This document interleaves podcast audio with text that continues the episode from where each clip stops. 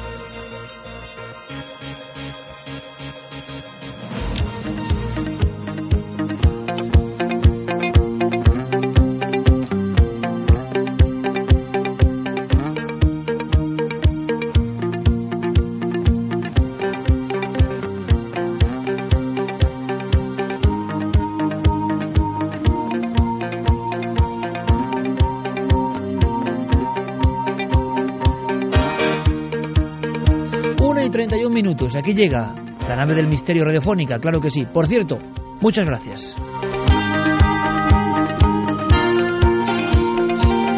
Muchas gracias porque una vez más nos habéis dado a nivel de números que tampoco nos hacen falta, sinceramente, porque sabemos que estáis ahí, porque ayer mismo tuvimos una muestra profunda de afecto milenario, pero bueno, de vez en cuando saben todos ustedes, sabéis todos vosotros, por dirigirme a los más mayores y a los más jóvenes, que llegan a una especie de anotaciones, ¿no? De análisis, lo que llaman el EGM. Y como nosotros siempre contamos todo y con pelos y señales y con cifras como ha de ser, cuando es malo, cuando es mejor, cuando es peor y cuando es maravilloso. Así que, repito, a toda la audiencia milenaria, la audiencia que sigue en vivo, porque si contabilizase el espectro amplísimo internacional que nos sigue a través del podcast sería ya sobrecogedor, pero los héroes que seguís en vivo, que conectáis a esta hora con nosotros en cualquier lugar de nuestro país, a todos vosotros, de nuevo lo digo, muchas gracias. Santiago Camacho, enhorabuena. Enhorabuena a todo el equipo y enhorabuena a toda la familia milenaria que nos está escuchando ahora mismo. Javier Sierra, enhorabuena.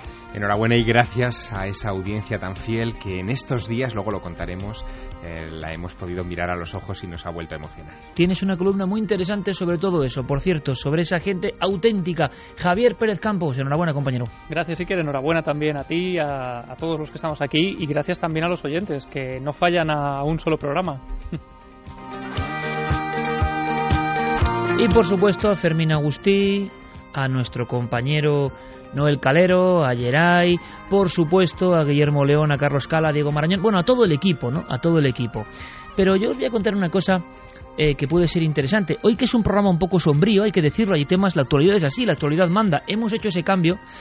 Si me gustaría contaros algo que es un pequeño secreto entre nosotros, y es que este verano, este verano mismo, antes de que, por supuesto, llegasen estos datos, que arrojan a nivel oficial una subida de 128.000 oyentes, que se dice pronto, sobre todo porque sabéis que desde hace un tiempo, eh, y por petición de la cadena SER, que asumimos gustosos en este experimento, vuestro programa, nuestro programa Milenio 3, empieza media hora más tarde. Eso evidentemente también tiene un eco en la audiencia. empezamos más tarde, evidentemente hay un recorte de oyentes. Hemos pasado de 400.000 a 528.000 y batiendo todo tipo de récords como nos habéis otorgado vosotros, que es el mérito, es el vuestro siempre, una vez más. Pero estos números ya son importantísimos. Y como esto es fluctuante, pues tampoco queremos ni lanzar las campanas al vuelo, ni decir que somos los mejores ni los peores. Para eso estáis vosotros, por vuestra fidelidad. Nosotros continuamos. Y eso es más clave que nunca y más claro eh, y diáfano que nunca ha sido. ¿Y por qué lo digo? Porque como somos muy sinceros y tenemos esa relación, puedo decir algo que era secreto hasta esta misma noche. Hay un par de noticias buenas. Una es más eh, problemática y es que en verano sí que estuvimos a punto, yo personalmente, de tomar una decisión, em, bueno, pues dura, hay que decirlo, ¿no? Pensábamos por nuestra trayectoria vital y por un sinfín de cuestiones que ya habíamos contado todo lo que teníamos que contar. Sinceramente, así ocurrió.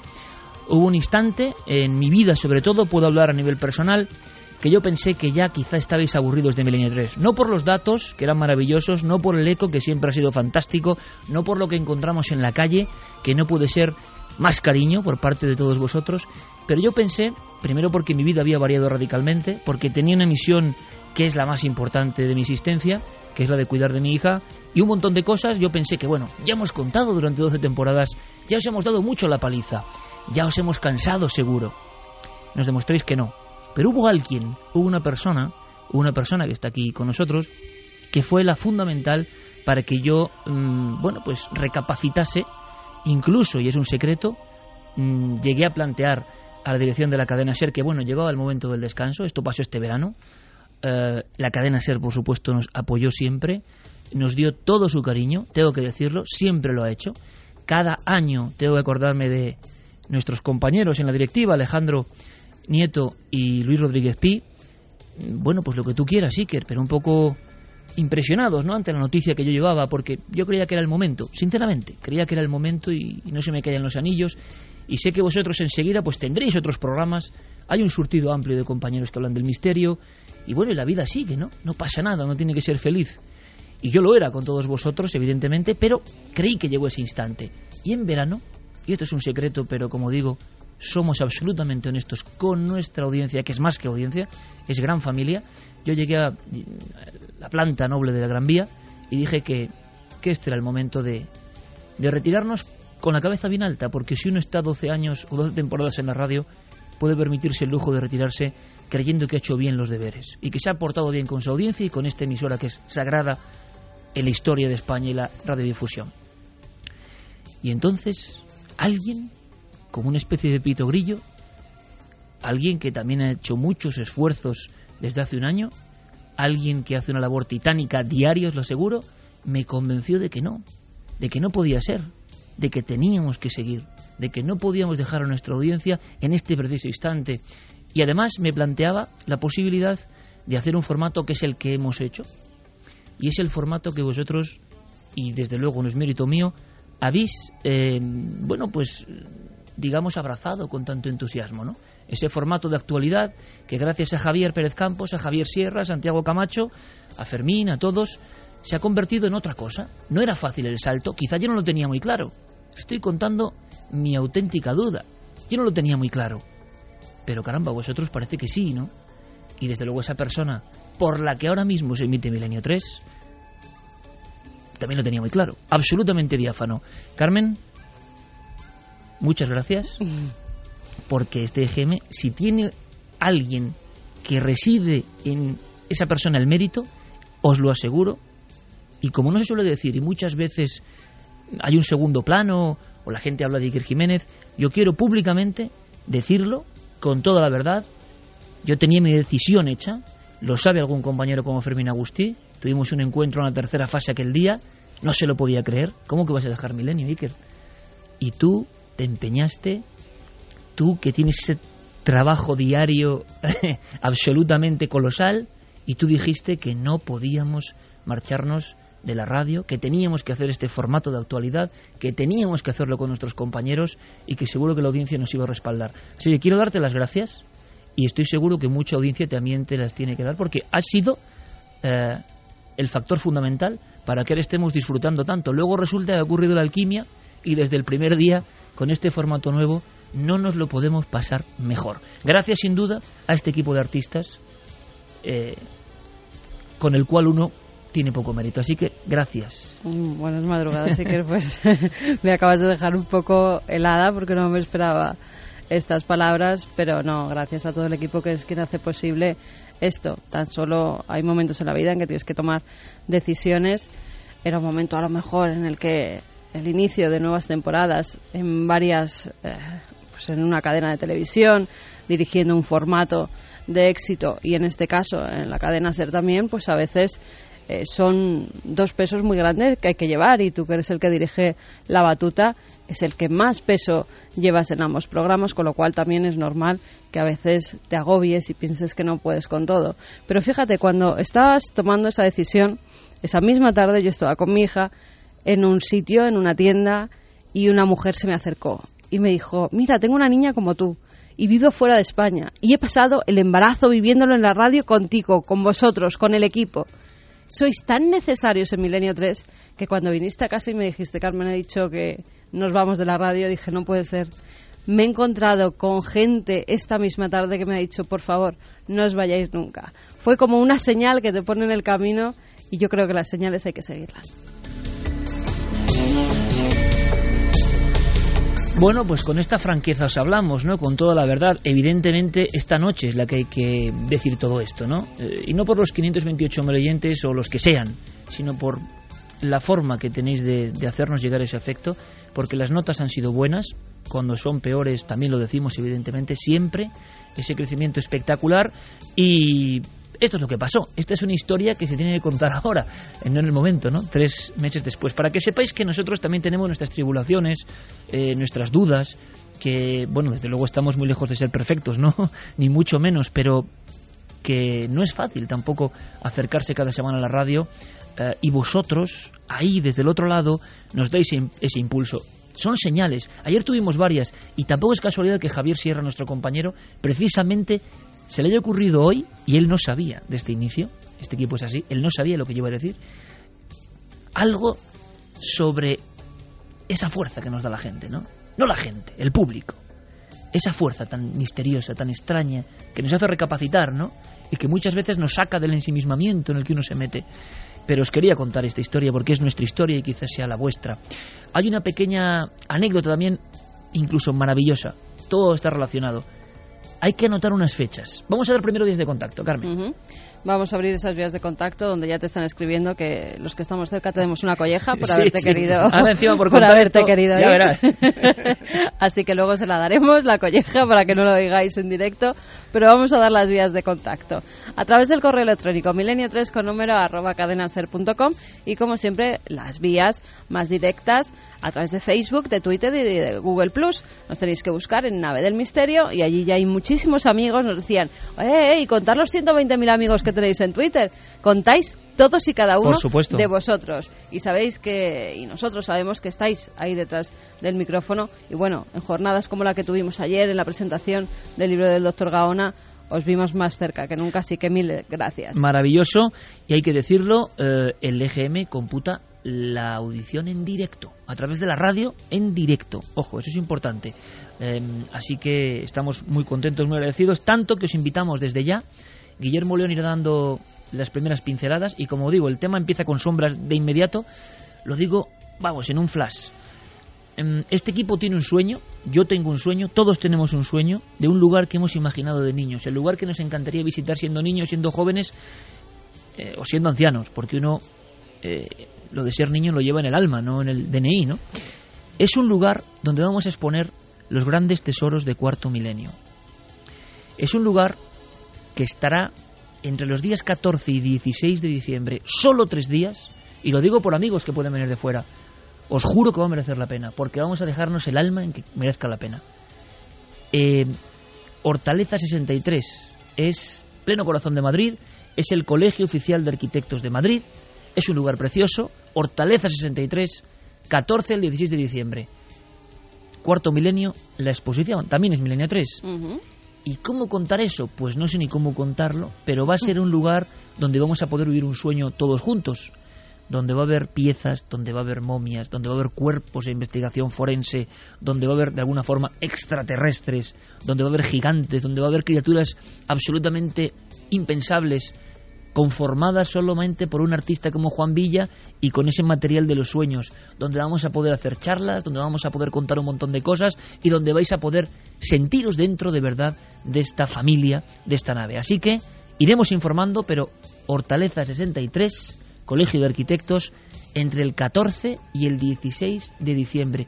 Y si me lo decís en 30 segundos, antes de meternos en faena, Javier, por ejemplo, a ti, ¿con qué pieza que yo me guardo las en la manga de si estará en el museo o no, porque todo no puede estar, son los tesoros, las piezas que más nos han impresionado. ¿Cómo puede ser un paseo, por ejemplo, un padre con su hijo viendo todo eso? Yo me comprometo además que de alguna forma va a estar contado, ¿no? Con mis palabras. Entonces, Javier, ¿tú qué pieza elegirías de todas las que han flanqueado nuestro caminar por la nave del misterio? Me cuesta mucho elegir una porque ha habido momentos maravillosos desde aquel despacho del FBI que compartimos Santiago Camacho y yo eh, hace, hace, algún tiempo y que quedó precioso, el arca de Noé, las cabezas de Nemrud, pero a mí una me impresionó mucho en el momento de entrar al plató, esas cosas que no se ven cuando, cuando se emite el programa. ¿no? Eh, yo creo que debí abrir los ojos como platos cuando vi reconstruido en ese lugar la Puerta del Sol de Tiahuanaco. Oh, maravilloso, porque ayer la estaba viendo yo. Gigantesca, enorme, impresionante la Puerta del Sol de Tiahuanaco, esa especie de, lugar de los misterios de piedra. Habrá mucha piedra, mucha imaginación, mucha historia. Estará esa Puerta de Tiahuanaco. Qué bien. Y los niños, la gente lo podrá ver, lo podrá tocar. Estos son los signos extraños. Pues sí, ahí estarán y estará su historia. Santi, tu pieza, rápidamente. Pues probablemente no sea la más interesante, pero le tengo un especial cariño porque durante muchos meses eh, me lo encontraba cada vez que iba al plató de Cuarto Milenio y era un enorme yeti al que no sé por qué me caía me caía muy bien y, siempre le saludaba eh, cosas mías. Y le decía qué pasa peludo y la verdad es que mm, de todas las piezas es la que más cariño le tenía no sé por qué porque era como un peluche enorme tal vez. y además hay una anécdota preciosa. Cada pieza tiene esa anécdota y habrá que contarla y el equipo estar allí eh, y estaremos todos y yo creo que va a ser una fiesta del misterio. Ojalá eso pueda ser el primer paso para algo muy bonito. Lanzo otra cosa. Por vez primera en la historia, y nos lo habéis pedido durante 10 años, es posible, ojalá lleguemos a tiempo, que vosotros, seguidores de la nave, podéis llevaros algo, algo de la nave, algo a vuestra casa, ¿no? Algo que puede ser, no sé, no puedo adelantar mucho, pero ya iremos contando.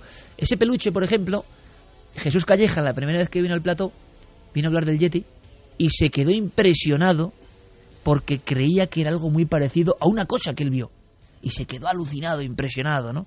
Bueno, la pieza de Javi la de Carmen y la mía para la semana que viene. ¿Vale? ¿Os parece? Muy bien. Hay que comenzar ya, bueno, pero ya lo sabéis. ya están quedando a través de, del Twitter y de Facebook gente que es de fuera para esos días acercarse hasta Madrid y van a hacer otra cosa, conocerse los milenarios. Qué bien, qué bien. Ya solo falta que uno se pueda llevar un recuerdo del programa. Eso ya sería fantástico. Pero imaginaos una parte, por ejemplo, un ala donde estén los experimentos, los cuerpos que se puedan ver y tocar de tantas historias forenses que ha habido, las viejas momias de la antigüedad, eh, tantas y tantas las criaturas imposibles, desde el hombre elefante al kraken, desde el mítico saetón a los chupadores de sangre, o sea, mil cosas, una especie de museo de las maravillas. ¿Queréis compartirlo? Pues ya sabéis, en esa dirección que hemos dicho, Hortaleza 63 del 14 al 16 de diciembre. Va a ser nuestra gran apuesta. Estamos muy ilusionados, estamos de enhorabuena. Vamos a construir el sitio que siempre nos hubiese gustado visitar, ¿no? En otra época, ¿verdad? Pero vamos a poder hacerlo con todos vosotros. Así que, sin más preámbulo, comenzamos, compañeros, vías de contacto abiertas, y comenzamos con un tema así, un poco más sombrío, ¿vale? Ha ocurrido ahora mismo en Chinchón. Variamos, compañero Noel Calero, que espero verte por allí, por supuesto, por supuesto. Variamos porque nos vamos a un mundo sombrío, a un camposanto en concreto.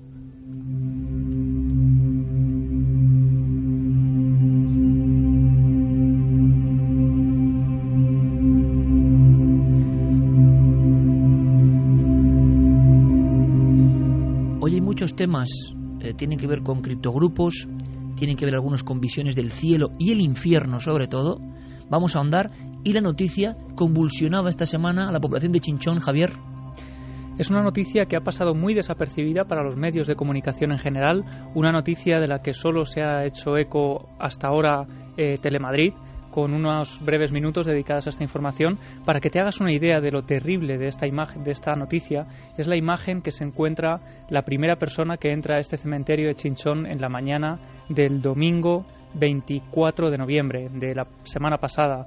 Se encuentra varias cruces destrozadas en el Camposanto, se encuentra que hay varias tumbas abiertas, tumbas que ahora comentaremos parece que no han sido abiertas al azar, parece que tienen unos patrones que, hacen de este tema algo bastante inquietante, algo bastante oscuro, y además aparecen también huesos desenterrados colocados en extrañas posiciones. Informaba Telemadrid, nuestros compañeros de Telemadrid, del asunto, brevemente, con el impacto por parte del público, pero había algo que ahora vamos a contar. Sobre todo nos ha impresionado una información, un confidente, nos ha proporcionado información que ahora analizaremos sobre los nombres, nunca había escuchado algo parecido, ¿eh? de las tumbas profanadas y que los propios nombres hacían, de alguna forma, construían un código. Escuchamos el documento de Telemadrid, ¿te parece, Javier? Se informaba así sobre este acontecimiento. En la otra sepultura que he visto, sí, se han metido y han cogido huesos. El yerno se ha bajado y lo ha visto. ¿Y le ha confirmado que se habían llevado huesos? Sí. Sí, se han metido. huesos de algo, no sepa qué será. Y debe magia. ¿Han tocado los cadáveres? Han tenido que Sí. tocar porque según en una sepultura, no sabemos cuál, han cogido huesos como para hacer magia o para una cosa así. Y los cristos los han cortado así por las muñecas y por las piernas.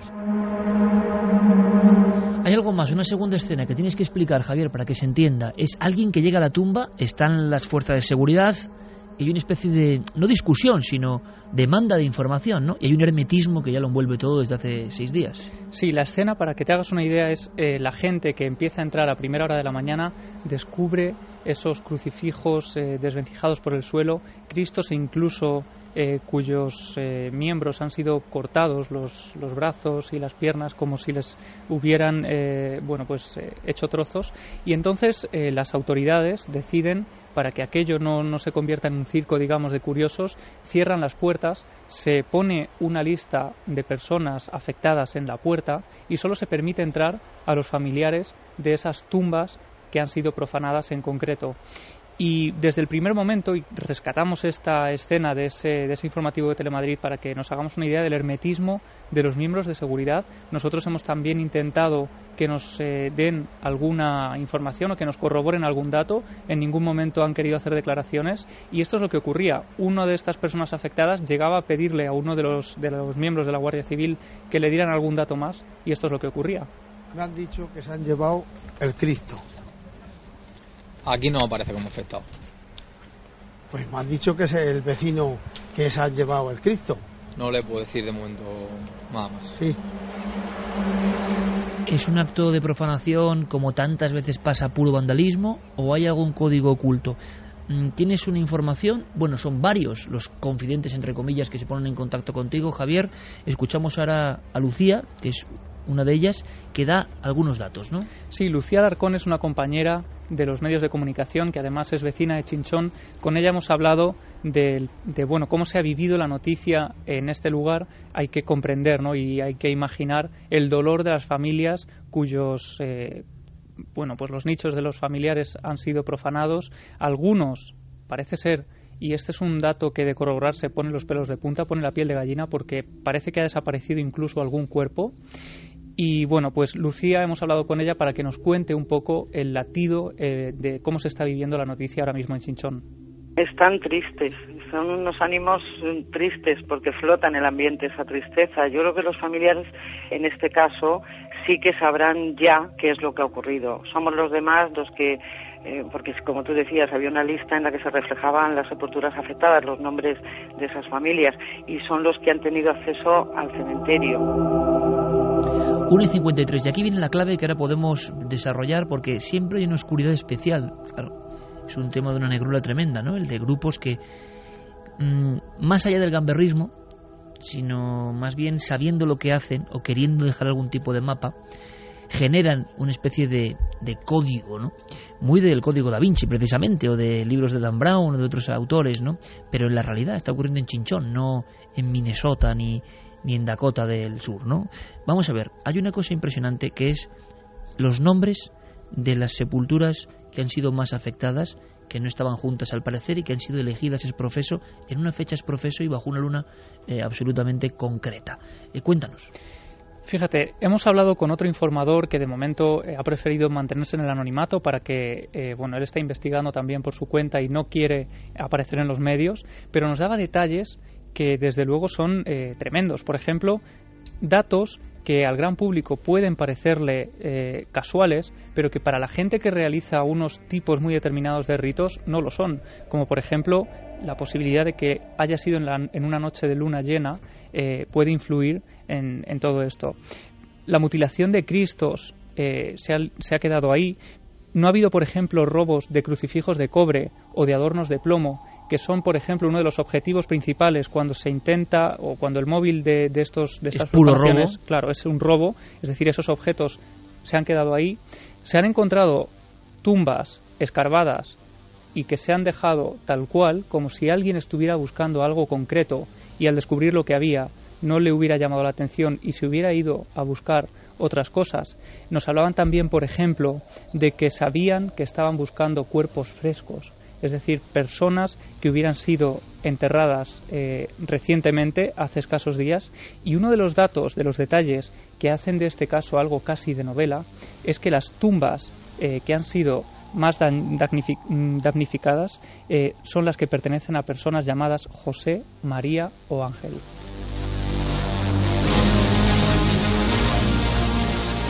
Claro, y ahí está un poco la escenografía, ¿no? Yo nunca había escuchado algo parecido. Puede ser casual, son nombres muy comunes, pero en un día 24 y con esta profanación hay cierto temor, podemos estar equivocados o no, y si alguien en la zona de Chinchón sabe algo, es el momento de ponerse en contacto con nuestro programa y que eh, los amigos de Milenio 3 se movilicen como saben hacer ellos.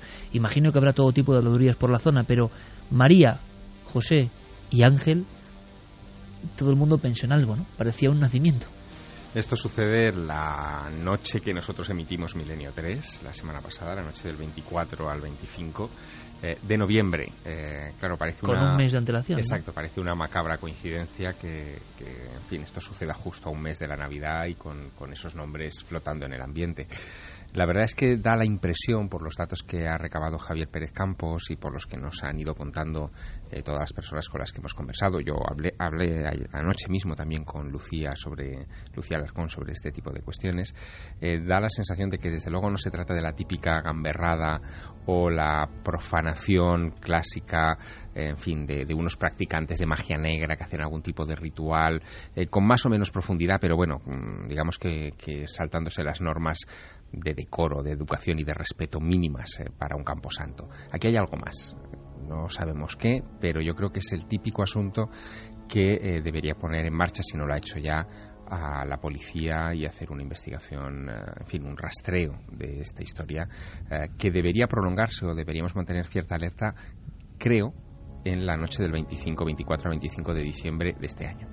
Es muy interesante lo que dice Javier, además, porque parece ser que en el pueblo, desde el primer día, y lo estamos escuchando en los testimonios que recogía Telemadrid, ya los vecinos hablaban de profanaciones, de magias, eh, de rituales un poco extraños. Es decir, que la teoría de que se pudiera tratar de una profanación causada por unos gamberros que se han colado ahí en la noche del sábado ya es casi descartada automáticamente por los propios vecinos de Chinchón. Y hay una frase que a mí, eh, bueno, pues cuando me metí de lleno en toda esta historia, pues también me dejó muy helado y era una reflexión a la que llegaba uno de los informadores que nos han dado algunos detalles y es si han realmente robado huesos para realizar algún tipo de ritual, alguna misa negra, de ser cierto que es una misa negra, podría ser síntoma de que algo maligno se está forjando en Chinchón.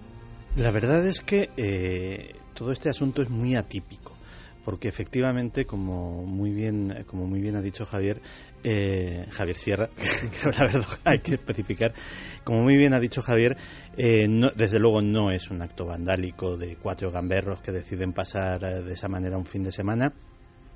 Y la verdad es que con, lo que sé de precedentes de, de, estos hechos, precisamente en asuntos de magia negra, tampoco encaja porque eh, mucho eh, la presa más codiciada en estos asuntos es precisamente el hueso. Y además el hueso viejo.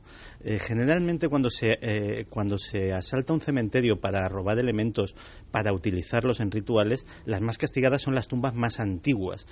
El que se esté tendiendo precisamente a cuerpos más o menos recientes nos puede indicar es una, es una hipótesis que ahora mismo, con lo poco que sabemos, es tan válida como cualquier otra, pero que podemos estar ante un caso que tiene ciertos paralelismos con el del famoso mm, profanador de, de Valladolid y puede ser que simplemente sea la misma historia, un perturbado con tendencias necrófilas que se dedica a este tipo de cosas y que además les da pues un cierto un cierto ritual, una cierta liturgia que él mismo ha inventado en su en su imaginación. Fíjate, esta misma semana también en Benín en África Occidental había 100 profanaciones de tumbas que la policía está investigando y de tumbas recientes además. No es casualidad. Han encontrado varios cráneos. Se sabe en este caso que es para rituales vudú y que eh, la policía sospecha que también están eh, cogiendo cadáveres recientemente enterrados del día anterior, de la misma tarde, porque hay tráfico de órganos. Sí, sí, claro, eso es una realidad. Pero esos órganos eso. que ya después de enterrados Sí, claro. no van a servir. Para magia. Claro, lo que pasa que, que están deteniendo a gente y todo porque es un verdadero problema. La- el último, ya te digo, esta semana 100 tumbas profanadas. En Senegal, el día 15, concretamente de este mismo mes, eh, perdón, del mes pasado, pues también hubo un caso de 70 en el único cementerio que hay, en el único cementerio católico cristiano que hay en Dakar, eh, se profanaron 70 tumbas y precisamente eh, destacaban lo que decía antes, que en este caso de, de Dakar eran las tumbas más antiguas del cementerio las que habían sido ¿Alguien de Chinchón nos puede dar alguna información? De momento no hay mucho eco, vamos esperando noticias. Hay una cosa que a mí me impresiona, es un flash, una diapositiva, pero Javi, antes, ¿quieres decir algo? Sí, en este caso hay que aclarar además que por lo que se está comentando hasta ahora, desde luego la versión oficial no ha salido aún porque la investigación está en marcha, pero lo que sí parece que se han llevado son huesos, las, eh, los- las tumbas de los, eh, de los cadáveres que han sido enterrados recientemente solo han sido abiertas y sometidas a algunos, eh, algunos rituales un poco raros o a una colocación un poco extraña. Por ejemplo, nos hablaban de que había un cráneo colocado encima del pecho de, una de esas personas que habían sido enterradas. Y algo que me llama la atención y bueno ahora escucharemos a, Francisco Pérez Avellán que lleva años en el periodismo de sucesos para saber si él había visto algo parecido. Algo que hablábamos en una conversación que manteníamos antes es esa proliferación de rituales eh, mágicos un poco extraños que están llegando cada vez más eh, a la capital y a toda España. Sí, hace poco hablábamos en, en el retiro esa lengua de vaca con alfileres, ¿no? Claro, o incluso eh, gallinas eh, decapitadas en una cesta en, en Carabanchel. Todo tipo de rituales que no entendemos muy bien porque son creencias que incluso algunas están naciendo ahora.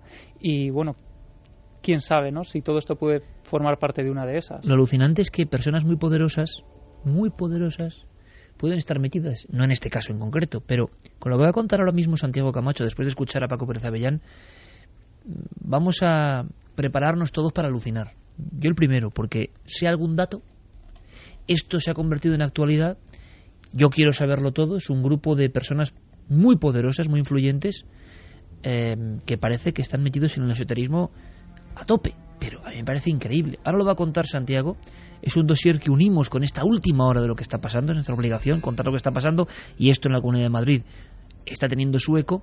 Escuchamos como colofón el análisis, la opinión de Paco Pérez Avellán. El hecho de que hayan desaparecido determinados huesos, no cualquier hueso, sino que de pronto parece que los han elegido, pues significa que hay un tipo de ceremonia y es muy probable que esto se deba a algún tipo de acto de iniciación en una secta satánica. Opinión clara rotunda. Yo siempre recuerdo la misma escena, y la he recordado muchas veces en este programa, pero siempre que hablamos de profanaciones, no me quito de la cabeza aquello que pasó en el 2004. Lo de Zaragoza. Es que no me lo quito de la cabeza y no sé por qué. Mm. En Zaragoza hay una profanación de este tipo, pero que también tiene unos códigos y que no se pudo resolver. En este caso lo de José, María y Y Ángel. Ángel. bueno, lo lógico sería Jesús, ¿no? O sea, para hacer un nacimiento, ¿no? Un ángel. Es que todavía no ha nacido, queda un Bueno, se están hablando de 17 ¿No? tumbas, ¿no? Más o Claro. menos las. Sí, se han las- dicho unas 17 tumbas. Las profanadas, es decir, que habría que.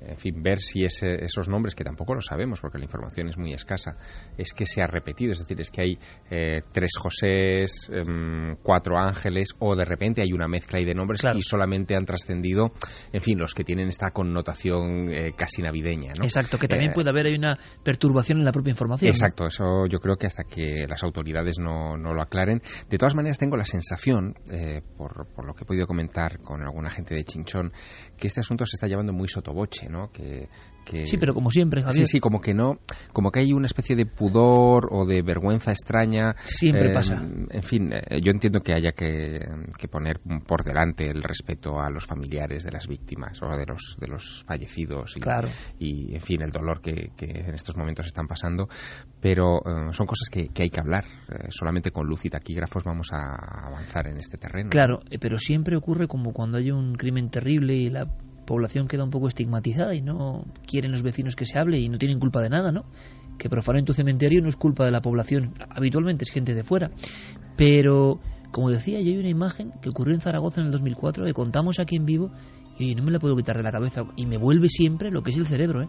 Cuando hablamos de profanaciones, resulta que alguien, no si lo recordáis, entra en el cementerio de Zaragoza, que no es poco cementerio, ojo, y hace una serie de ritos y lo que hace es martillear pacientemente las fotografías de los difuntos antiguos, una tras otra, borrándoles el rostro, quitándoles los ojos, como la antigua saña iconoclasta de culturas del siglo IV, vamos, culturas iberas, quitar la mirada de los difuntos como si los difuntos, desde sus fotos sepia, no pudieran ver lo que está ocurriendo. Pero lo más acongojante, por no poner otra palabra, es que la única tumba, en mitad de todas ellas, que dejan con ojos abiertos, es la tumba de un bebé.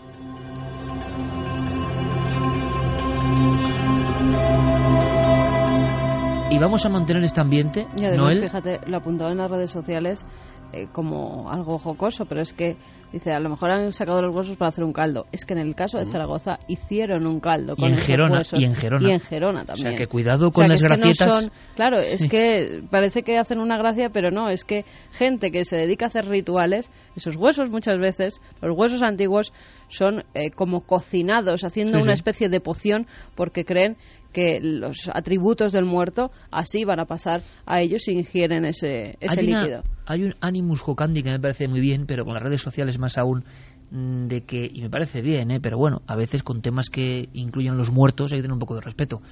Pero de hacer chiste de cualquier cosa, en cualquier ámbito, ¿eh? política, misterio, lo que sea, eh, es como una competición de ver quién tiene más ingenio. Bueno, bien, hay gente que tiene que demostrarle su ingenio, pero en ocasiones es que esos, esos huesos con los que ha hecho el caldo en Zaragoza o en Gerona eran de un muerto de una familia, ¿eh? que tenía sus, sus hijos y tenía su gente. O sea que el respeto a los muertos, mira, eso es de la prehistoria, ¿eh? desde Atapuerca, y yo lo mantengo, y aquí se mantiene, a rajatabla. Vamos a hacer una cosa importante, que es con este mismo ambiente, Noel, porque es un ambiente en el que nos hemos metido un poco en la capa negra de ese lado oculto de la sociedad que no nos gusta mucho, sinceramente, nos gusta más la luminosidad, ¿no? Pero también existe y se activa en ciertos momentos del año. Claro, lo que es alucinante, lo que es alucinante y tenemos que aprender es lo que Santiago Camacho trae esta noche. Aquí tiene que ver con esoterismo, tiene que ver con oscuridades antiguas, pero tiene que ver también, Santi, con la gente más influyente del planeta. Yo te lo digo, no me lo puedo creer. Ahora, si tú dices que es verdad, Pues mira, eh, para empezar y para los que duden, vamos a escuchar unos sonidos. Vamos a escuchar una parte del ceremonial que tiene lugar en el lugar del que vamos a hablar.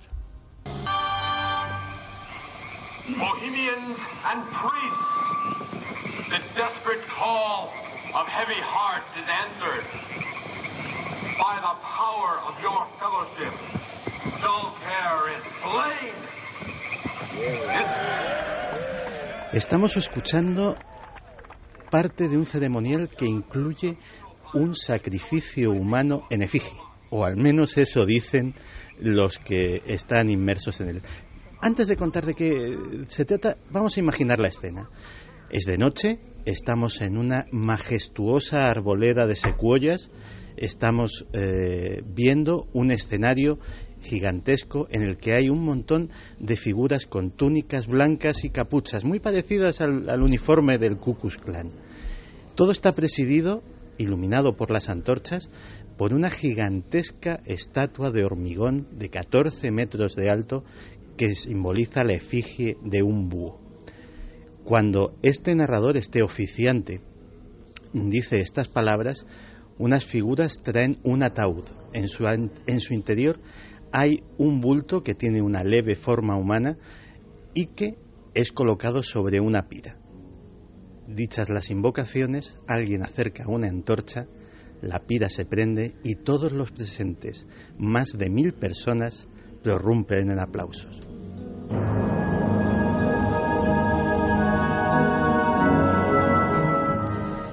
Esto tiene lugar en California, en el norte de California, en un lugar que se llama Bohemian Grove, la eh, arboleda bohemia sería más o menos la traducción. Y en este lugar, una vez al año, en verano, a mediados de julio normalmente, se reúnen 2.000 de las personas más influyentes del mundo. ¿A qué? Pues, entre otras cosas, a celebrar rituales de este tipo. Todos ellos forman parte de un grupo, de una asociación que se llama el Club Bohemio. El Club Bohemio fue fundado en 1873 en San Francisco es un club, tiene en San Francisco su sede, y es un club como los clubes ingleses. Van los señores, porque es un club solo para hombres, pues a pasar el rato, leer el periódico, hablar de sus cosas eh, y estar un rato tranquilos y relajados. Su eh, fin oficial, su fin público, es la promoción de las artes. Y, eh, de hecho, es tan oficial que hace muy poco tuvieron, perdieron un juicio en los tribunales porque los tribunales eh, de discriminación del Estado de California les obligaron a contratar mujeres como parte de su personal. Una pregunta, a las 2 y 10 exactamente estamos conociendo este inframundo. Se han dicho personas muy poderosas y yo te pregunto, Santi, ¿por qué precisamente esta semana? Nosotros siempre tocamos los temas porque son actualidad, porque esto ha vuelto de alguna forma. Se ha hablado en los medios de este grupo, que ahora vas a seguir diseccionando. Pues sí, curiosamente, eh, esta grabación que hemos escuchado, que forma parte de una filmación con cámara oculta que el periodista Alex Jones llevó a cabo en 2009, infiltrándose por caminos secretos de los bosques hasta llegar muy cerca, apenas 200 metros del lugar donde se, se celebraba el ceremonial y poderlo filmar, aunque de lejos, y captar el audio de, de la megafonía, pues ha tenido uno de estos casos de síndrome de Lázaro de los que hablábamos hace unas semanas. De repente, no se sabe muy bien por qué, diversos medios a nivel mundial han descubierto esta grabación y han dicho, Dios mío, una secta peligrosísima de, hombres muy poderosos opera en Estados Unidos. El asunto era antiguo, pero el hecho de que haya venido a la primera plana de la actualidad en algunos sitios, pues nos da la ocasión de hablar de este tema que ya verás que es apasionante. Y antes de seguir, solamente como si fuesen un salpicón de nombres. Dime algunos nombres poderosos. Si me sigues contando ahora, nos sigues contando la historia. Eh, dices, hombres poderosos, ¿a qué nivel? Hombres poderosos al nivel de Ronald Reagan, de Richard Nixon, de Helmut Kohl, de Valéry Giscard d'Estaing, eh, hombres poderosos eh, del calibre de los de la familia Bush, padre, hijo y hermano gobernador de Florida, etcétera, etcétera.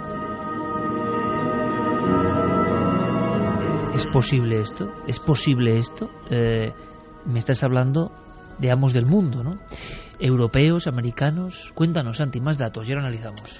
Pues efectivamente, este club para eh, club social para eh, la difusión de las artes todos los años celebra lo que podríamos denominar una acampada para gente muy poderosa. Dura algo más de una semana, alrededor de 10 días, y ahí se reúnen 2.000 personas que forman parte del club cuya cuota de entrada es absolutamente prohibitiva y para el que hay una lista de espera que ronda los 20 años. 20 años para irte de acampada siendo tan poderoso, es que ya suena muy raro.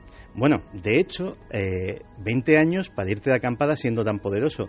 Todos los años en el Waldorf Astoria de Nueva York eh, se celebra una cena donde se corona a los nuevos miembros de la vieja guardia.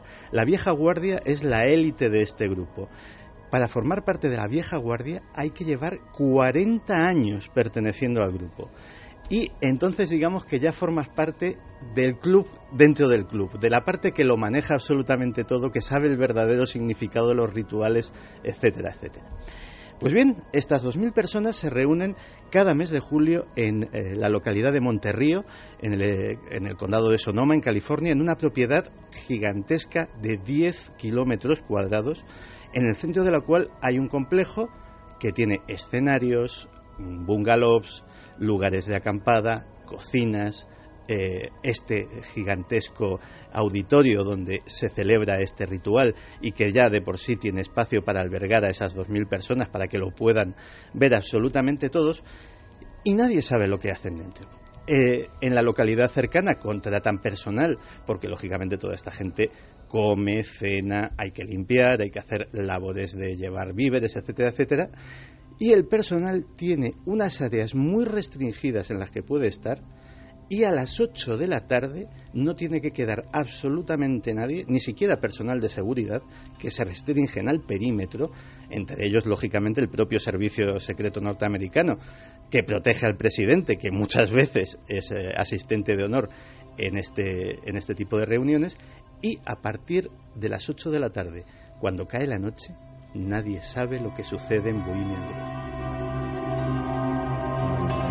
¿Y qué se ha logrado saber de lo poco que se ha trascendido ¿no? en esta oscuridad? Pues eh, en este casi siglo, o más, eh, sí, casi siglo de, de existencia, de, de existencia del grupo, pues eh, ha habido no uno ni dos, sino tres periodistas que han conseguido infiltrarse. El último, Alex Young, que ha conseguido esta grabación de vídeo de los rituales.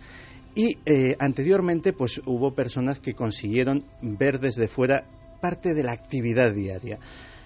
Desde luego se dan eh, conferencias, se hacen mesas redondas, todo como si fuera una especie de, camping, de merendero gigantesco, donde se reúnen a estar a sus anchas los poderosos. También eh, coinciden todos los que se han infiltrado que esta gente tan seria, tan eh, austera en su vida pública, digamos que en ese entorno íntimo se dedican a la autoindulgencia. Hay grandes borracheras, hay desnudez, hay eh, cosas eh, tan, tan niñas como eh, orinar en los árboles delante de todo el mundo, etcétera, etcétera. Claro, imagínate a un presidente de tal o cual república poderosísima del mundo, pues eh, en paños menores, haciendo sus necesidades en la, al pie de un secuoya. Pues a esas cosas, pero claro, es que estamos juntando a 2.000 personas sin inhibiciones, muy poderosas, en un entorno en el que pueden suceder muchas cosas. En la reunión de 1942 se pergueñó el proyecto Manhattan, es decir, se eh, puso en marcha el proyecto que llevó la primera bomba atómica a Hiroshima. Suena eh, absolutamente alucinante, increíble, pero hay documentos, algunos son tan gráficos que valen como una imagen casi. Este es un texto Santiago, uh -huh. que viene en las memorias de Richard Nixon. En sus memorias, es que, que, tienen ese título, Memorias simplemente, escritas en 1978. Y él mismo hace referencia a su asistencia a Bohemian Group. Vamos a escucharlo. Si tuviera que escoger el discurso que más placer y satisfacción me ha producido en mi carrera política, ese sería el discurso en Bohemian Group en julio de 1967. A pesar de que este discurso fue a puerta cerrada y no recibió ningún tipo de publicidad en su tiempo, sin embargo, en muchas importantes formas se convirtió en el primer hito en mi carrera la presidencia. Presidente Richard Nixon, Memorias 1978. Esto quiere decir que Richard Nixon, ni más ni menos, le otorga un papel importante a esa ponencia, en ese grupo extrañísimo, importante como para dar el salto después. Esto, esto, es posible, esto es... En muchas e importantes formas. Dice que fue el primer hito de su carrera a la presidencia. Pero es que no es la única vez que se sabe que Richard Nixon hace referencia a sus visitas a Bohemian Group.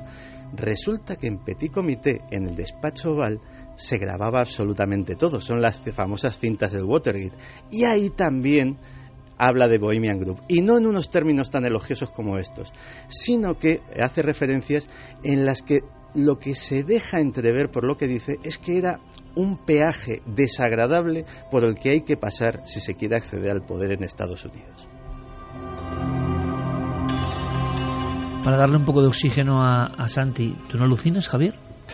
Yo había oído hablar algo de, de esta organización, eh, sobre todo hace algunos años, cuando eh, saltó una pequeña historia a la que, bueno, muy pocos le dieron importancia, pero que a mí sí que me chocó. Eh, tiene que ver con uno de los símbolos del Bohemian Group, el gran símbolo, que es esa especie de búho que, que, antes nos describía Santiago. El búho es un animal, en todas las tradiciones, un psicopompo, es decir, un guía al más allá. Todo eso está relacionado con esos desfiles con ataúdes también que nos, que nos contaba Santiago. Por lo tanto, el tipo de ritual que ahí se realiza es un ritual de carácter iniciático. Pero lo que a mí me llamó la atención hace algunos años es que se conectaba la existencia de ese, de ese grupo con, eh, los, eh, con el diseño del gran símbolo de poder de los Estados Unidos, que sería el famoso eh, reverso del billete de un dólar. ¿no? si cualquiera de nuestros oyentes tiene en estos momentos un billete de un dólar por casa o entra en Internet, es que será muy, más fácil, digo yo, ¿no? Que será más fácil, seguramente. un dólar, bueno. hay, hay un pequeño detalle muy significativo, pero muy pequeño, hay que verlo casi con lupa. No, con lupa. Sí, y, con si lupa. es con un cuenta hilos o una mejor. lupa de joyero, mejor. Sí, sí, que es en el el extremo derecho del billete del dólar, en, en el 1, en la mandorla que rodea al 1, en, en la parte superior izquierda de esa mandorla, en medio de la filigrana que rodea todo el número, hay como una especie de mueca de- o de mota eh, que cuando es ampliada convenientemente eh, muestra el aspecto de un búho asomado eh, como vigilando Pero está escondido. Exacto, está escondido, como vigilando, pues fíjate, el gran símbolo del poder en los Estados Unidos, que es el billete del dólar, ¿no? Bueno, pues esto me llamó la atención. Es verdad que, que ese búho está ahí, no es un invento, es un diseño exprofeso, en en fin, no se puede negar. Circulan millones de copias de ese búho por todo el mundo. Eh, y también es verdad, como nos está contando Santiago Camacho esta noche, que Bohemian Group existe y que muchos de los grandes, por no decir todos los grandes del poder en los Estados Unidos, yo creo que nos tiene que hablar de, de Barack Obama, incluso Santiago esta noche. Barack Obama ahí. eh, están conectados de alguna manera con, con este grupo.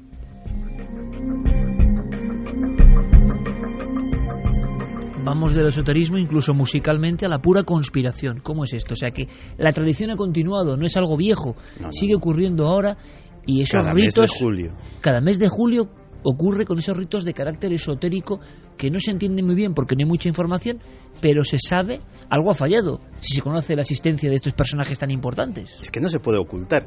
Para que te hagas una idea de cómo es la instalación, eh, el escenario donde está el búho tiene, entre otras cosas, el segundo órgano de tubos al aire libre más grande del planeta. O sea, no es algo que se haya montado, eh, que se haya montado, se pueda montar de forma clandestina. Mm, Las limusinas para llevar a 2.000 dignatarios todos los años a un pueblecito que es nada, pues evidentemente llaman la atención. Oye, ¿dignatarios españoles habrán estado? Que se sepa, no. Y de hecho, no los consideran importantes ahí, ¿no? y de hecho, mm, posiblemente hay otra, hay otra personalidad internacional que también hace referencia a Bohemian Group en sus memorias, que es el antiguo canciller alemán Helmut Kohl, que asistió en varias ocasiones y este sí que lo eh, definía en esas memorias como uno de los pilares del poder, del poder mundial junto con la Comisión Trilateral, el Grupo Bilderberg y otros, eh, y otros elementos de los que ya hemos hablado. Eso lo, lo decía el presidente de Alemania, Helmut Kohl, eh, que era alguien importantísimo y que fue eh, un pilar fundamental en la historia europea y que iba allí.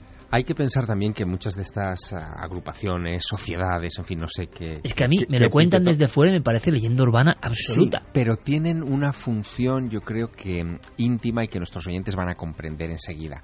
Cuando eh, la gente que aspira al poder ah, se mezcla con ah, compañeros o colegas de su misma estirpe, por decirlo de alguna manera, y frecuentan o cometen o hacen actos que son de ese calibre que nos estaba contando antes Santiago, Claro. casi ridículos, lo que se establece es un nivel de fraternidad a toda prueba. Yo te he visto hacer el ridículo, tú a mí también, y por lo tanto la mm, consolidación de lazos eh, se convierte en, en- en una malla casi impenetrable. Pero yo pregunto, ¿ridículo o esoterismo auténtico? ¿Hay algo de esoterismo auténtico cosas. ahí?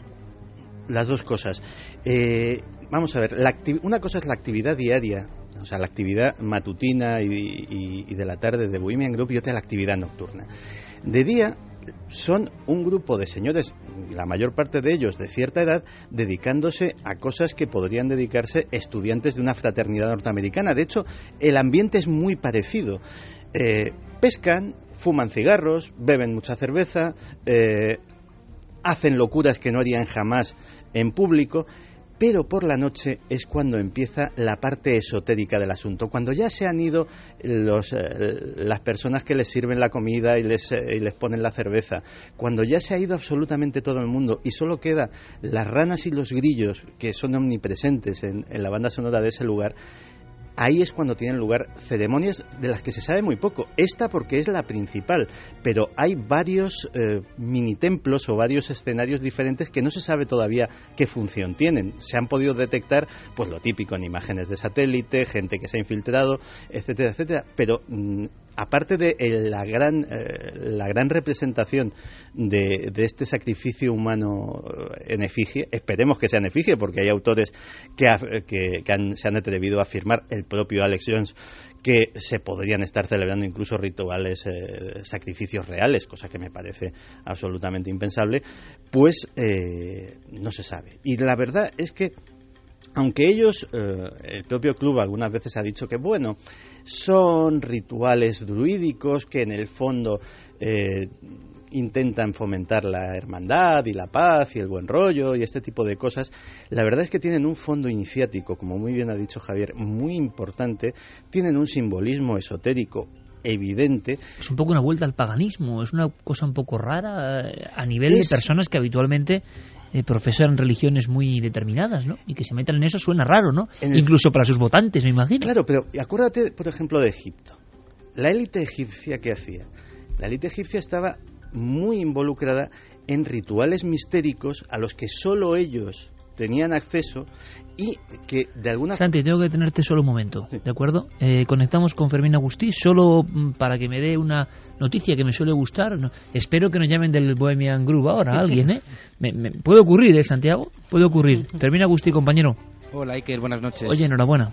Muchas gracias. Enhorabuena a todos vosotros, a todo el equipo, porque la verdad es que es un trabajo fantástico y mucho más cuando me gusta a mí entrar, que es ahora que, para decir que Milenio 3 es trending topic, nos lo afirmaba ahora mismo Diego Marañón. Pues es importante, bueno, porque es un poco el cerebro colectivo. puede gustar más, menos, pero es verdad que se habla de Milenio 3. No todos los programas de radio consiguen eso, casi ninguno, ¿eh? Por lo tanto, eh, para nosotros es un placer y un honor y una gran responsabilidad. Trending Topic muchas semanas, Milenio 3 está ahí, está ahí con vosotros. Gracias, Fermín. ¿Cuánta gente, entre esa gente, me cuento yo evidentemente, se está enterando de una historia absolutamente rocambolesca, increíble, como la que está ahora desmenuzando Santiago Camacho? Oye, ¿y si lanzamos un anzuelo hacia Obama y los tiempos más recientes? No pues me digas que también hay resultado. Pues eh, con la participación de Obama se ha especulado mucho. Hay quien cree que es poco probable porque, si bien han ido muchísimos presidentes de los Estados Unidos, parece que el Bohemian Group es sobre todo afín al Partido Republicano. Es decir, eh, hay una foto que ha circulado mucho, muy célebre, de Ronald Reagan y Richard Nixon en una de esas reuniones, eh, uno a cada lado de, una mesa, en la época en que Nixon era presidente y Reagan era gobernador del estado de California. y me lo has enseñado, yo nunca lo he visto y te he dicho, pero bueno, estos tipos se juntaban en un merendero, o sea, por el mantel, es? que no me lo puedo creer. pero eh, es lo que es. Sí, sí, es, es muy americano también eso, ¿no? de, Mm, bajar a los iconos de, bueno, la merienda, el, el American Way of Life, ¿no? Bueno, bueno, yo quizá, quizá habría, que apuntar que quizá suena muy raro todo sí, esto. Sí, ¿eh? sí, pero quizá este asunto que nos está contando Santiago, eso de que se reúnen en un merendero, que se dedican a lo mejor a, las borracheras, a, a, cantar abrazados y este tipo de cosas que todo se puede, todo el mundo se puede imaginar en una reunión universitaria, tiene en realidad un diseño intelectual bastante interesante, porque es precisamente y esto lo, sabe, en fin, cualquier estudioso del comportamiento humano, es precisamente en los momentos de desinhibición cuando se producen los procesos creativos más interesantes. Por lo tanto, quizás sea algo provocado. ¿Por qué el, el proyecto Manhattan nace ahí? Precisamente de uno de esos momentos de desinhibición. Es decir, que todo esto que nos parece que no tiene sentido, que parece una broma, un, en fin, una cosa que es el despropósito clásico de los norteamericanos, en absoluto. Hay que prestar atención. Y solamente voy a, mm, echar la rúbrica con un último detalle que es cómo está organizada la acampada, porque ni siquiera existen diversos campamentos que están, eh, digámoslo así, distribuidos por castas o por clases. Voy a citar algunos que es muy curioso. Los hillbillies, que sería, eh, la traducción sería los paletos, digámoslo así, eh, estaría la gente de los grandes negocios, la banca, la política, las universidades y los medios de comunicación. En otro que se llama Mandalay estarían los contratistas de defensa y los presidentes de los Estados Unidos en otro que se llama el cavernícola, gente de los think tanks, de las compañías petrolíferas y de las universidades. Digamos que cada campamentito está segmentado por sectores. ¿Sabes a qué me recuerda todo esto, Santiago? Y me gustaría que nos comentaras si tiene alguna relación o no. A esas otras historias que se han estado comentando, sobre todo en relación a la familia Bush desde hace muchos años, de su vinculación en sus orígenes universitarios a otra sociedad secreta que son los Skull and Bones. Suena, suena totalmente, vamos. ¿Qué, es una versión mejorada y amplificada de los Skull and Bones? Claro, no, nos, no nos olvidemos que los Skull and Bones es una fraternidad universitaria. Y de hecho. Calaveras y huesos. Exacto. Y es donde durante años en la Universidad de Yale se ha eh, ha sido el vivero de buena parte de la élite de, de la sociedad estadounidense. Republicana también, en muchos casos, ¿no? No, había, por ejemplo, una cosa que era casi una ley no escrita. No se podía ser director de la CIA sin haber sido Skull and Bones. O sea, eso... eh, Sí, pero aquí, Santiago, lo que estamos viendo es que para llegar a ciertos niveles de poder en la nación más poderosa del planeta, hay que pasar ciertos ritos iniciáticos, bien sea el de la calavera y los huesos a nivel universitario, o bien sea el mm, bosque de Bohemia. Si no, no eres uno de ellos. Pero es curioso, ¿eh? Esto es una especie como de, no sé, sí, sociedad secreta o discreta, ¿no? Bueno, secreta sería si no supiéramos nada de ella, Claro. efectivamente. Pero esa reflexión que has hecho es interesantísima, porque, claro, estamos hablando de esto que te puedo mm, certificar que es real al 100%, y que lo sabemos, pues, entre otras cosas, porque en Estados Unidos mucho nos quejamos de muchas cosas, pero el grado de apertura eh, informativa en muchos aspectos es enorme y ya quisiéramos en muchos países de Europa. Ahora, ¿y nuestras élites europeas?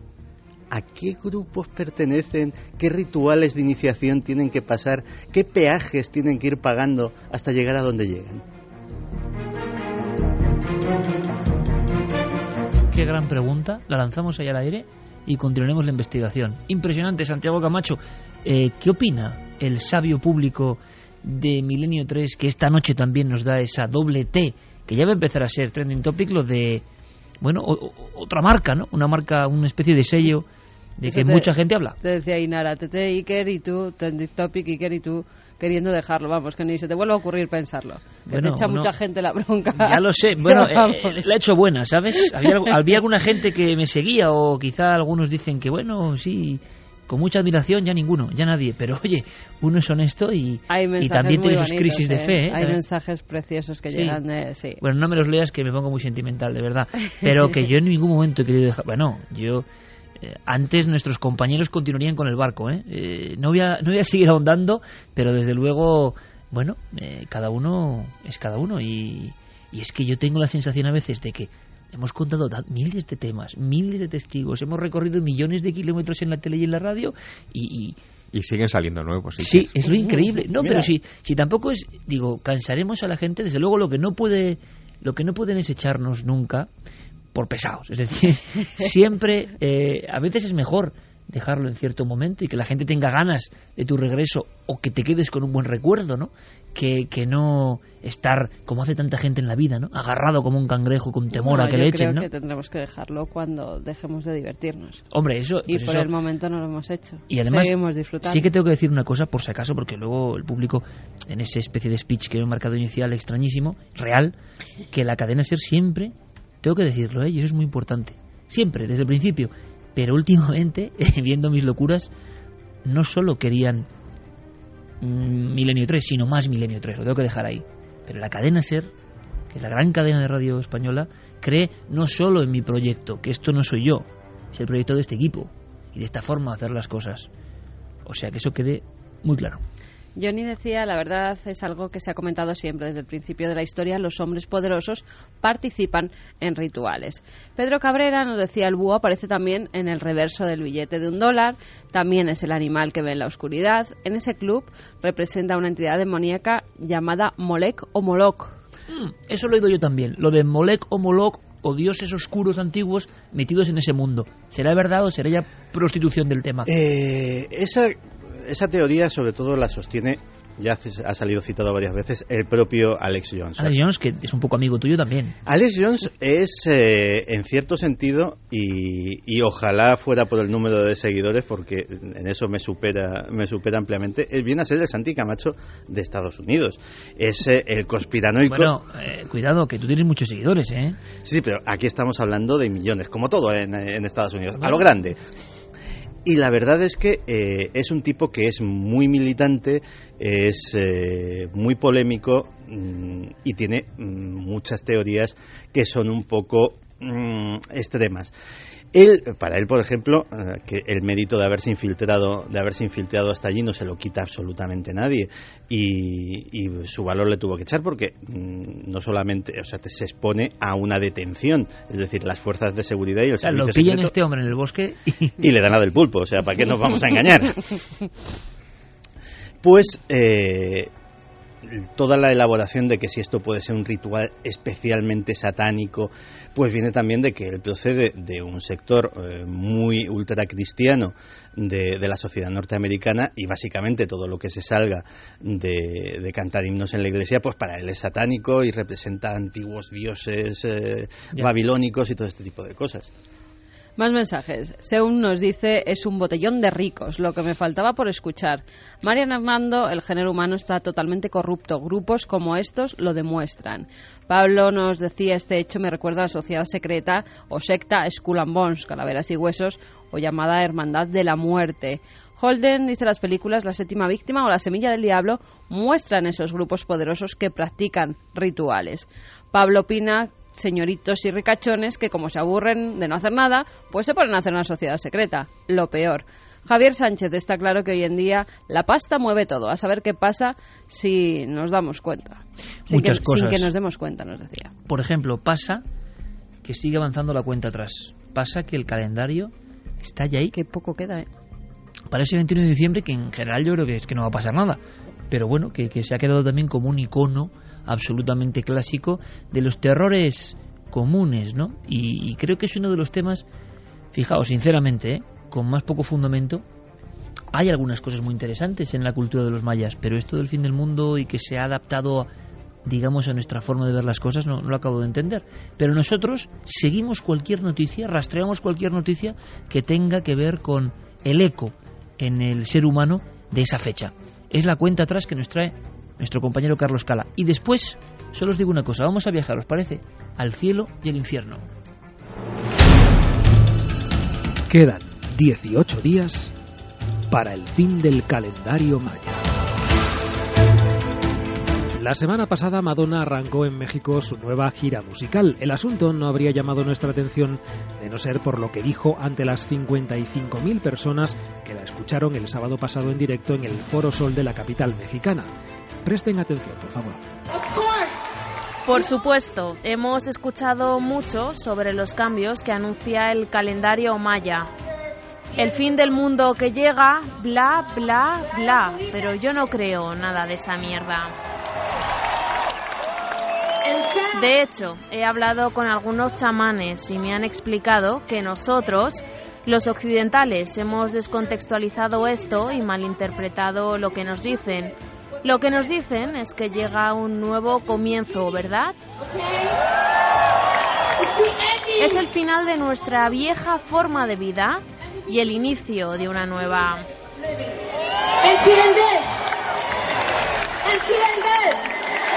La reina del pop de 54 años gritó entonces en euskera Saga Rayo, te amo, invitando a sus fans a neutralizar los pensamientos negativos que suscitan, asegura, las informaciones sobre este discutido apocalipsis. Gracias. Repeat after me. Shagarajo,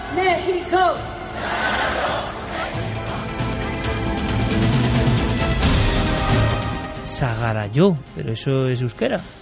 En fin, ya si Madonna habla en euskera, empiezan a pensar que lo del 21 de diciembre puede ser real, ¿eh? Puede ser real.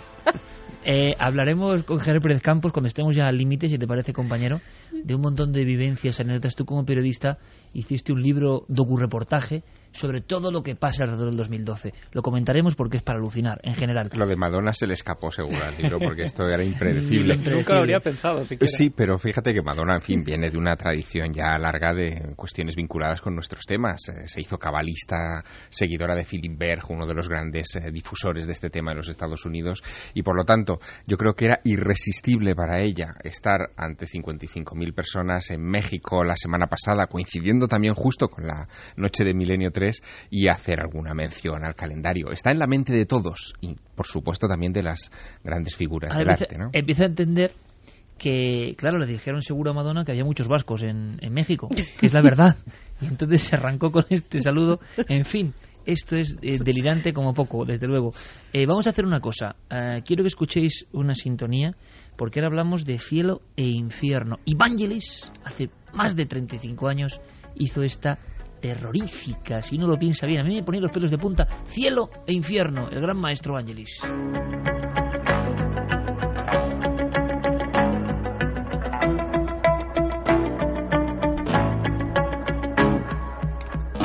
Vamos a conjuntar esta música maravillosa, estridente, con otras de Ennio Morricone, ni más ni menos, de una película, claro, imposible igualar en calidad a la primera, El Exorcista 2, El hereje, pero cuya banda sonora es tremenda, tremenda, ideal para hablar de este tema.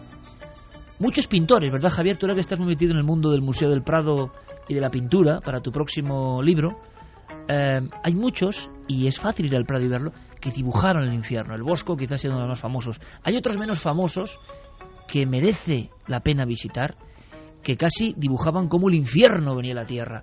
Era terrorífico absolutamente. ¿Podríamos en un minuto describir cómo alguno de esos pintores dibujaron la llegada de los ángeles del infierno?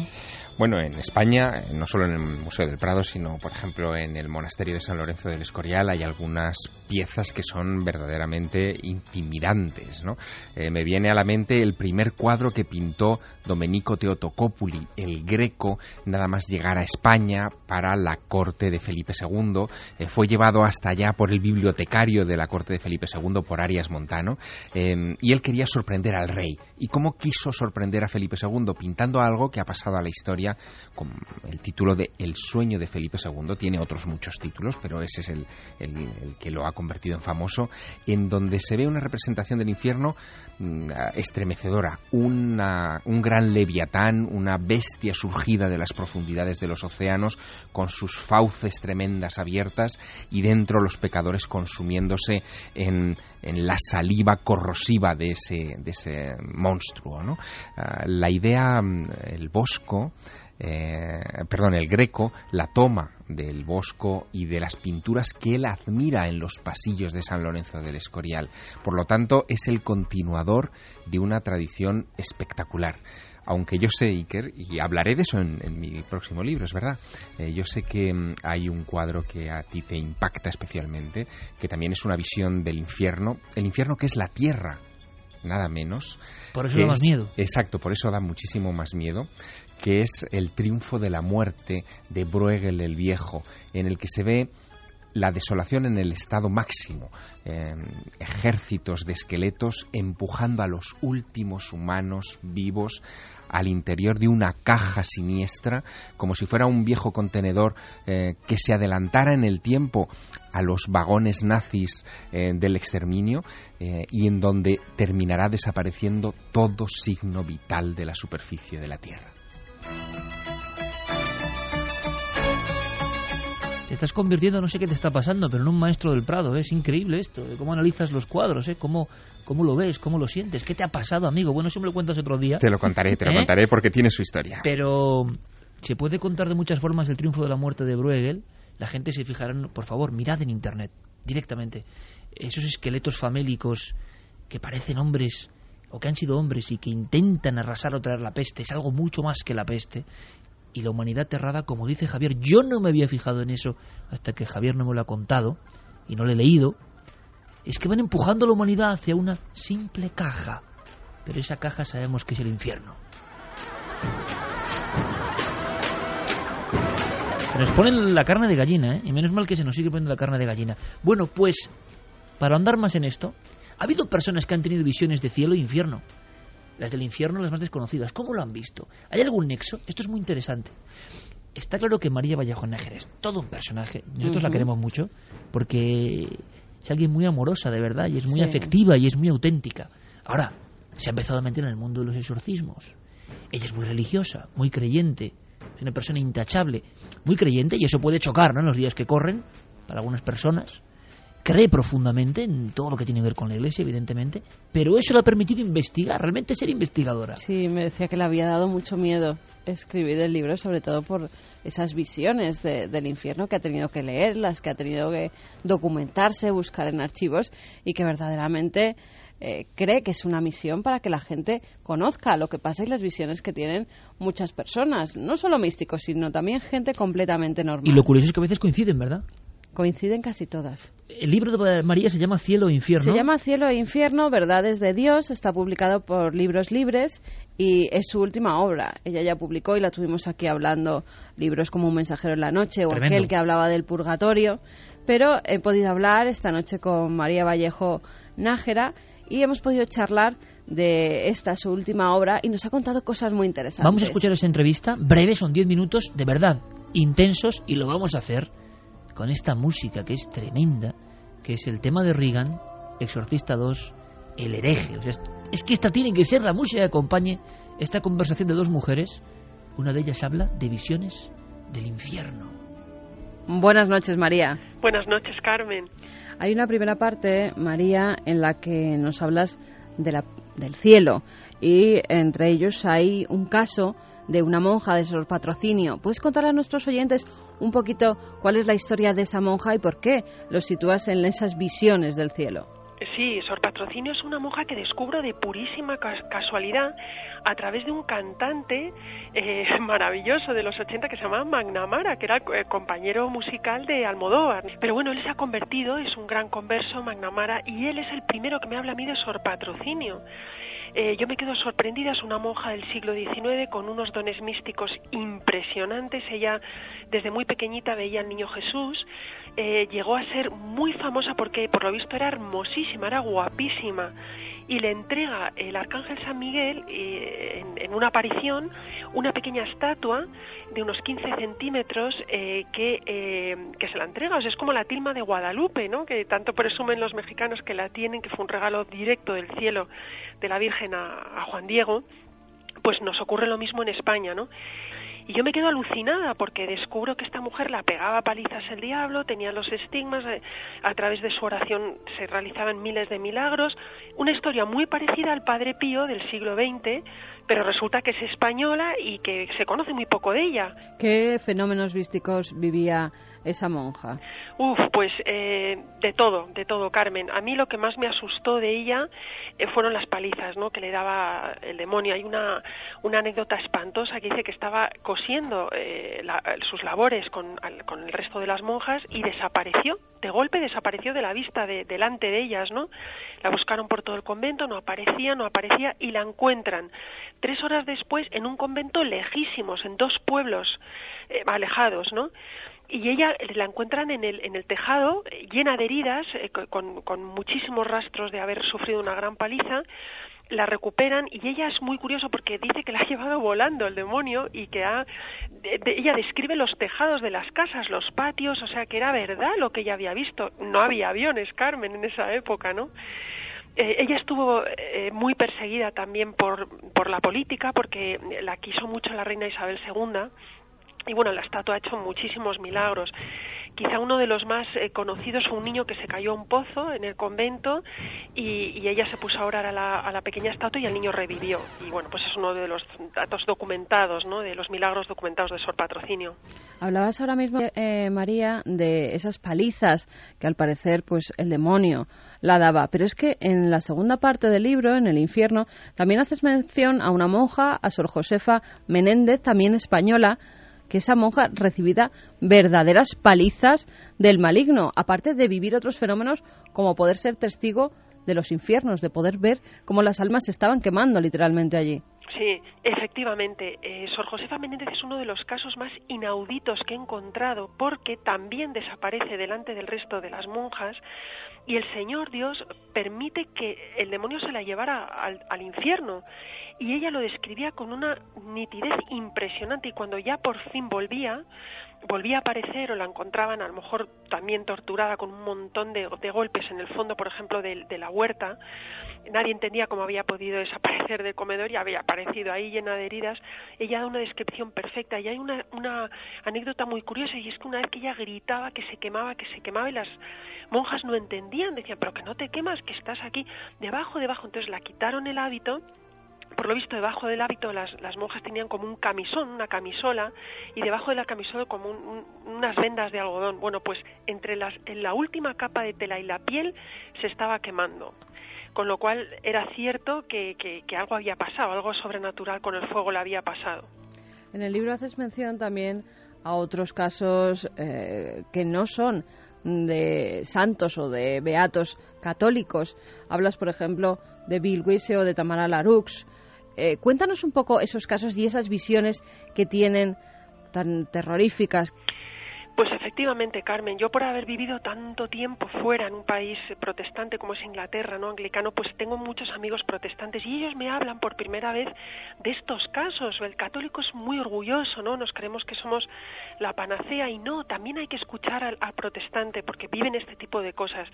Efectivamente, a Billy Wise eh, le descubro en, a través de Inglaterra, me, hablan de su libro, consigo el libro, me meto en Internet, descubro sus conferencias y es un hombre totalmente normal que llega de cenar con unas, de casa de unos amigos y a las 3 de la mañana se despierta en el infierno.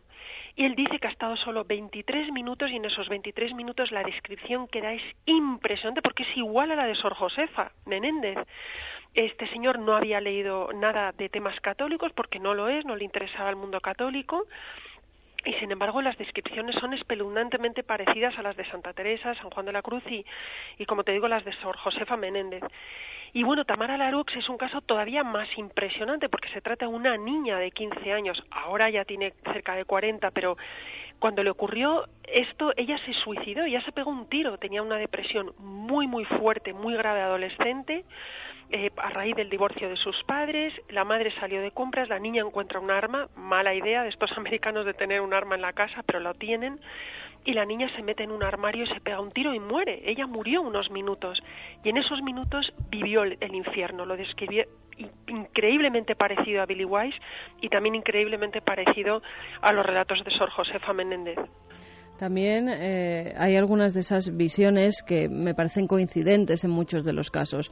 Eh, las místicas, las santas, ven cómo las figuras demoníacas muchas veces se les aparece en forma de animales, de perros negros, y luego se convierten o adquieren otras formas más humanas. Sí, ese es por ejemplo el caso de Faustina Kowalska, Santa Faustina, que es bueno mi santa favorita. Ella dice que muchas veces los veía cuando atravesaba el claustro, ¿no? Eran perros que se ponían delante de ella, muy grandes, que la, la, la miraban con una cara feroz, ella se asustaba mucho y cuando oraba pues desaparecían, ¿no? En el caso de Sor Josef ha habido una cosa que me ha llamado la atención y que sí que antes no había escuchado. Después de esas idas al infierno, ella volvía en un estado pues bastante lamentable, incluso con un hedor terrible. Es cierto, sí. Eh, eh, ella de, decía que lo que casi le mataba el hedor, cuando bajaba al infierno, el hedor hubiera asfixiado a cualquier persona. Pero es que curiosamente, Carmen, lo he encontrado también en Bill Wise. Bill Wise explica en sus conferencias que cuando él se despierta en, en, espiritualmente en ese infierno, no podía respirar de, del olor tan desagradable y que, que, que, era todo toxicidad y que pensaba no puedo inhalar porque se me van a pudrir los se me van a quemar, se me van a, a destruir los pulmones, tal era el, el, la peste ¿no? que, que hay en estos lugares. Y Tamara Larux también lo describe, el olor, el olor del infierno. Hay también eh, una figura recurrente que es las apariciones, en algunos casos en las celdas y en otros en las propias habitaciones, de figuras a las que no se ven rostro, no se ven formas, son simplemente sombras, sombras oscuras, más negras que la noche, describen algunos.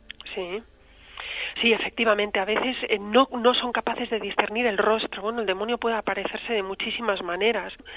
En fin, estas cosas sí ocurren. Es muy difícil de creer, pero cuando una persona empieza a investigar, y sobre todo yo que he podido acceder al padre Amorth, también compañero de vuestro programa, y, y bueno, él, él, me lo contó y me dijo, sí, sí, es que nadie se lo cree hasta que no están los exorcismos con nosotros y entonces descubren que la Iglesia nunca ha mentido sobre este tema. Bueno, María, tú has podido vivir varios de esos exorcismos, has estado ayudando, rezando para que ese presunto endemoniado pues volviera a la lucidez, ¿no? Saliera de ese estado. Sí, estado en cuatro. He estado en cuatro, eh, dos de ellos impresionantes, otros más digamos menos espectaculares no la reacción pero verdaderamente me he dado cuenta me he dado cuenta y lo, he querido ver y lo he querido profundizar para poder escribir sobre ello porque una persona que escribe un libro sobre este tipo de temas tiene que vivirlo un poco me dio mucho miedo pero ahora agradezco mucho a Dios que me permitieran los sacerdotes acompañarles porque ahora sé que es verdad ¿Qué has vivido? ¿Qué fenómenos has vivido en, en, esos exorcismos? Yo he estado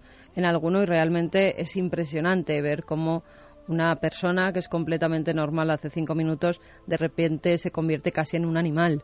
Efectivamente, pues he, he, vivido, por ejemplo, el poder brutal del rosario. Cuando empezábamos a rezar el rosario, inmediatamente eh, la persona reaccionaba, ¿no? Aullando, gritando, blasfemando, insultando. O sea, me di cuenta que el demonio no soporta la, la visión de la Virgen. Nosotros no vemos a la Virgen, pero él sí la puede ver. Luego, eh, por ejemplo, cosas que se rompían a nuestro alrededor. En uno de los exorcismos inmediatamente se apagaron todas las luces de la iglesia. Volvieron enseguida. En otro se rompió un plato que tenía eh, incienso que habían colocado delante del Santísimo Sacramento en el altar. Esto me impresionó mucho. Y luego uno de los casos que más me llamó la atención es la aversión.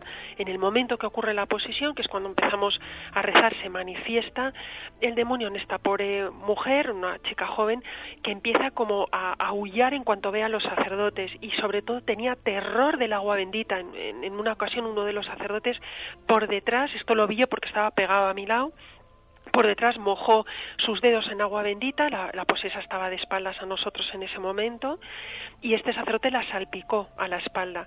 Y ella inmediatamente notó como que la, tiraban piedras muy grandes en la cabeza. Y era una gota, yo lo vi, era una gotita de agua. Y dije, Dios mío, esto es cierto, el, el agua bendita es un sacramental y actúa. Es increíble. María, mil gracias. Muchas felicidades por esta hora, por este libro. Que sigas escribiendo mucho más y que nos traigas historias apasionantes como estas. Ah, muchísimas gracias a ti, Carmen, y un abrazo muy fuerte a Iker.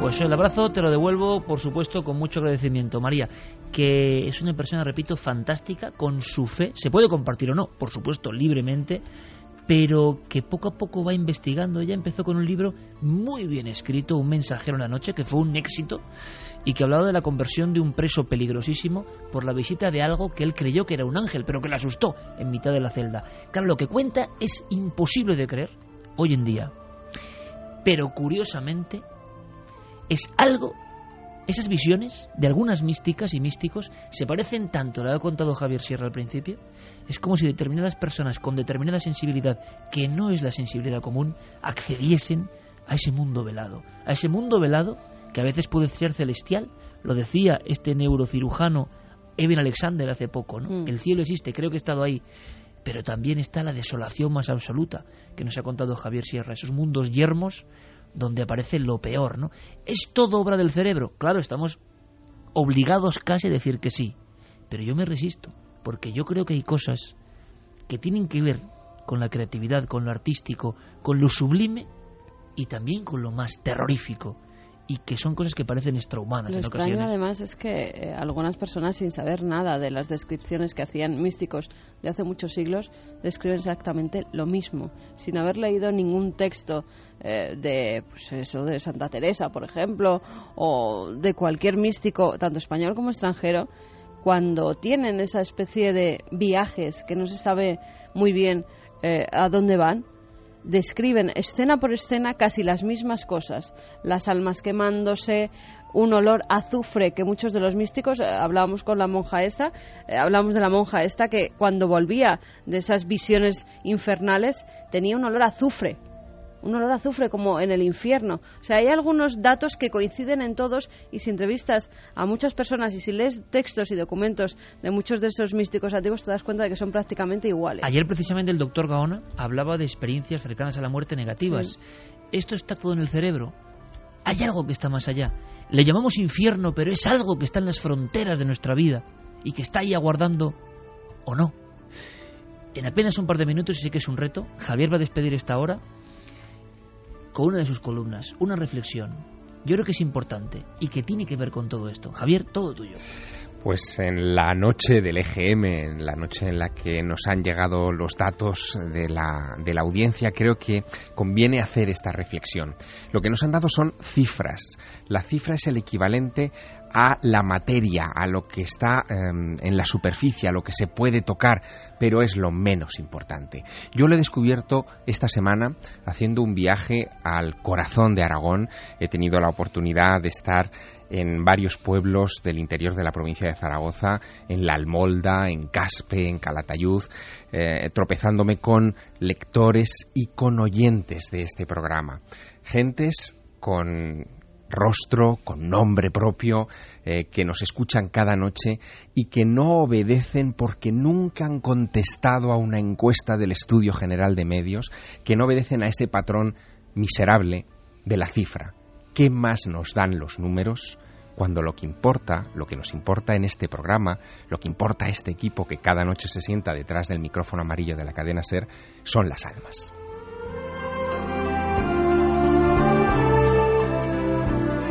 En fin, pues vaya pincelada, ¿eh? vaya rúbrica de nuestro amigo Javier Sierra, al que yo felicito, ¿eh? porque el trabajo que pronto nos va a presentar, yo sí quiero contarlo ya, pero no me deja, va a ser una bomba, estoy convencido, va a ser una bomba y tiene mucho que ver con esos mundos intangibles, inefables, intocables, pero como decía el gran Rolf Carballo, pero están, y además no solo están, sino que sin que lo sepamos manejan nuestra vida.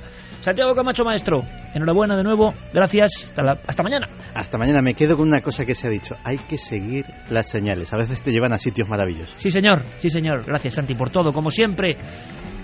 Maestro Javier Sierra, también tengo que llamarte ya así.